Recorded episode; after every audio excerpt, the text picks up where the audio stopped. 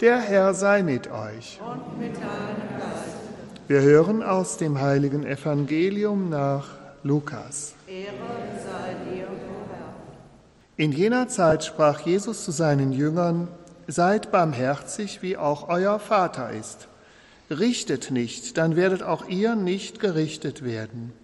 Verurteilt nicht, dann werdet auch ihr nicht verurteilt werden. Erlasst einander die Schuld, dann wird auch euch die Schuld erlassen werden. Gebt, dann wird auch euch gegeben werden. In reichem, vollem, gehäuften, überfließenden Maß wird man euch beschenken. Denn nach dem Maß, mit dem ihr messt und zuteilt, wird auch euch zugeteilt werden. Das ist die frohe Botschaft unseres Herrn Jesus Christus. Christus. Ja, liebe Jugendliche, liebe Schwestern und Brüder, wir sollen großzügig sein, geben. Wenn wir geben, wird auch uns gegeben werden. Und das erinnerte mich jetzt an eine Begebenheit, vor kurzem hat mir jemand empfohlen, den Film über Chiara Lubich zu schauen. Der ist in der Mediathek bei Bibel TV. Der ist auch kostenlos, kann man also kann jeder gucken.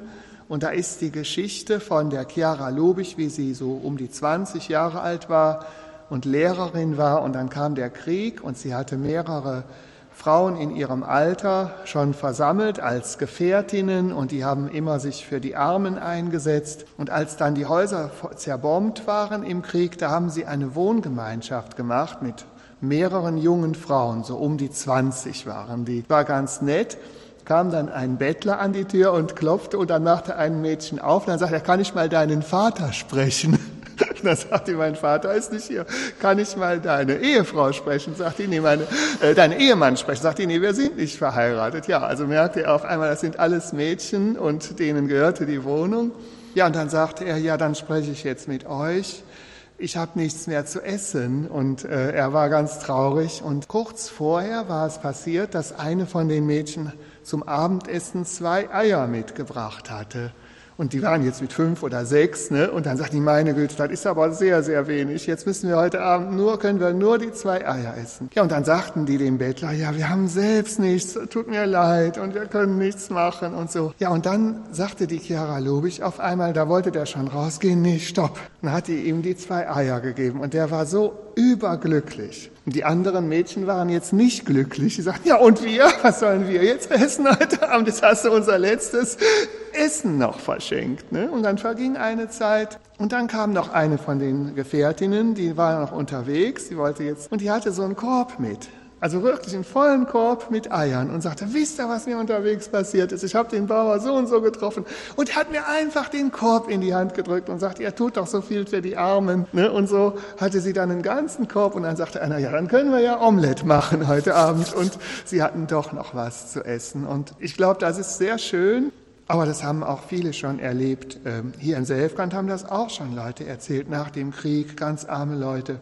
Und dann stand auf einmal ein Sack Kartoffeln vor der Tür und keiner wusste, wer den abgegeben hatte. Ne? Aber da wusste jemand, das ist eine Familie mit vielen Kindern und die haben nichts zu essen und dann haben die das eben gemacht. Und ich glaube, so muss es auch sein und so sollen wir es auch machen.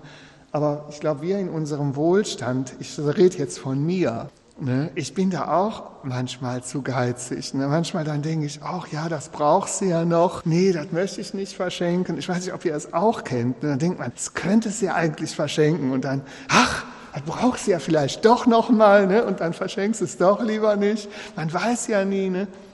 Aber heute Mittag ist mir noch was aufgefallen, wie Gott auch so gehandelt hat. Also wie gesagt, ich sage nicht, dass ich großzügig schon bin. Mir fällt es auch manchmal schwer. Aber einmal, da habe ich meine Elektrogitarre verschenkt. Und ich hatte eine ganz, ganz historische von Jahrgang 1960, eine Fender Stratocaster. Die wäre richtig viel Geld wert, wenn man die jetzt heute kaufen würde. Mit dem alten Label noch. Und äh, ja, und dann hatte ich die äh, an eine Gruppe von, äh, so eine Rehabilitation von Drogensüchtigen. Da war Facenda de Esperanza es wurde ganz neu aufgebaut und wurde gefragt, die wollen so eine Lobpreisband machen, wer kann die abgeben?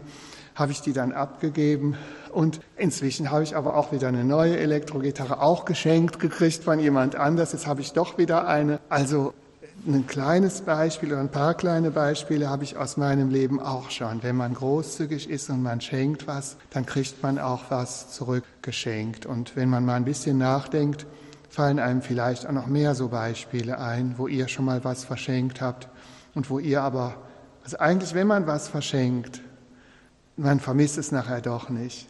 Das ist nur vorher, dass man sich so überwinden muss. Aber wenn man es einmal getan hat, Danach hat man immer ein gutes Gefühl und dann freut man sich, dass man es geschafft hat. Amen.